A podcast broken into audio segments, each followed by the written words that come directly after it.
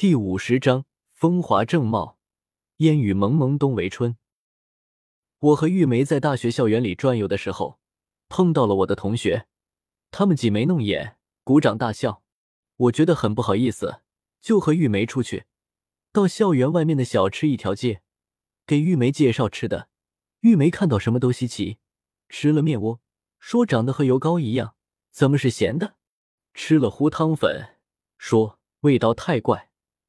胡椒味太浓了，还有鱼腥味，吃不惯。吃了烤肉串，说肉很多，味道不好，油太大了。只有热干面符合了他的胃口，吃的大快朵颐，连声说好吃。我看到他的雀跃，自己也有点迷糊了。老实说，我在大学是没有谈女朋友的，虽然也有几个可能有戏谈的女孩子，但是觉得太花钱。放不开，自知农村出来，心理负担很重，所以拼命控制着自己的恋爱欲。晚上去自习，早上去跑步，还加入了学生会。平时组织活动、开会，事情也很旺盛。偶尔上网看看电影，也不怎么打游戏，游戏要充点卡，很费钱。我有时候也会感觉和女孩子在一起的激动。幻想过牵着女孩子的嫩手飘过青春的校园，然而我没有。和玉梅吃完，玉梅说有点困了，坐了一晚上的火车，没有休息好，我便去对面开了一间房，三十块一晚上，非常便宜。我说你睡吧，我回寝室，晚上再来找你吃饭。我回到寝室，室友对我说笑，说钟凯，你女朋友真好看。又说什么时候谈的，一点动静也没有，保密工作做得真好，和地下党一样。我说不是女友，他们又起哄，我知道解释不清，便上床躺着，看着天花板，自己也淡淡的笑了。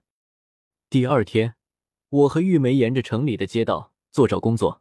新年刚过，招人的地方很多，饭店、酒店尤甚。每个酒店几乎都竖一个牌子，上面写着招人，工资两千，有奖金，有提成。玉梅很高兴，说：“工作很多吗？”我们去了一家门面看上去十分干净雅洁的餐厅面试，主管是个女的，穿着黑色小西服，带着粉白相间的领结，脸蛋宛如白面馒头上镶了两颗成熟的花生，笑容堆着。自我介绍信仰，让玉梅填表，简单问了过去的经历。因为是外地来的，所以他特别关注玉梅是否会长期做下去。得到肯定的答复之后，说现在就可以上班，底薪两千两百，每月有奖金，包吃包住。我和玉梅都很开心，没想到这么顺利，简直像提前安排好的。玉梅和杨经理说，他回去拿行李。下午过来上班，出来后，玉梅激动的抱了我一下。她说：“真好，钟凯，哈哈。”我也很激动。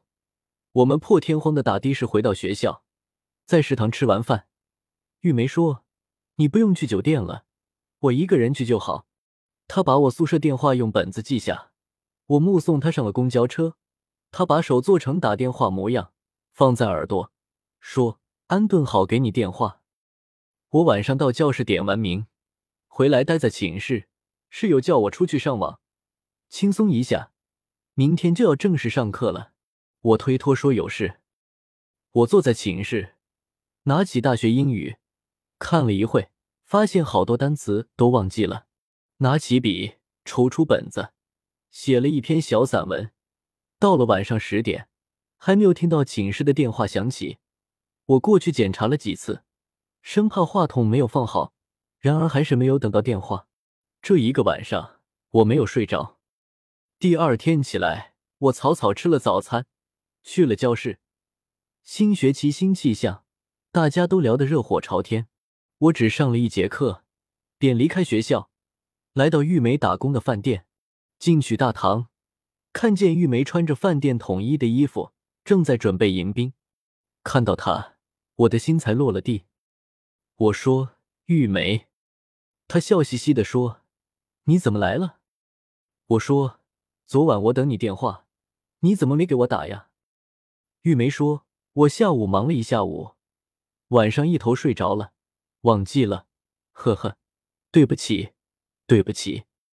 我笑了，说：“没事，还适应吗？”玉梅说：“挺好。”我说：“那我回去上课了啊。”玉梅说：“好的，你专心学习，我休息的时候就去你学校找你。”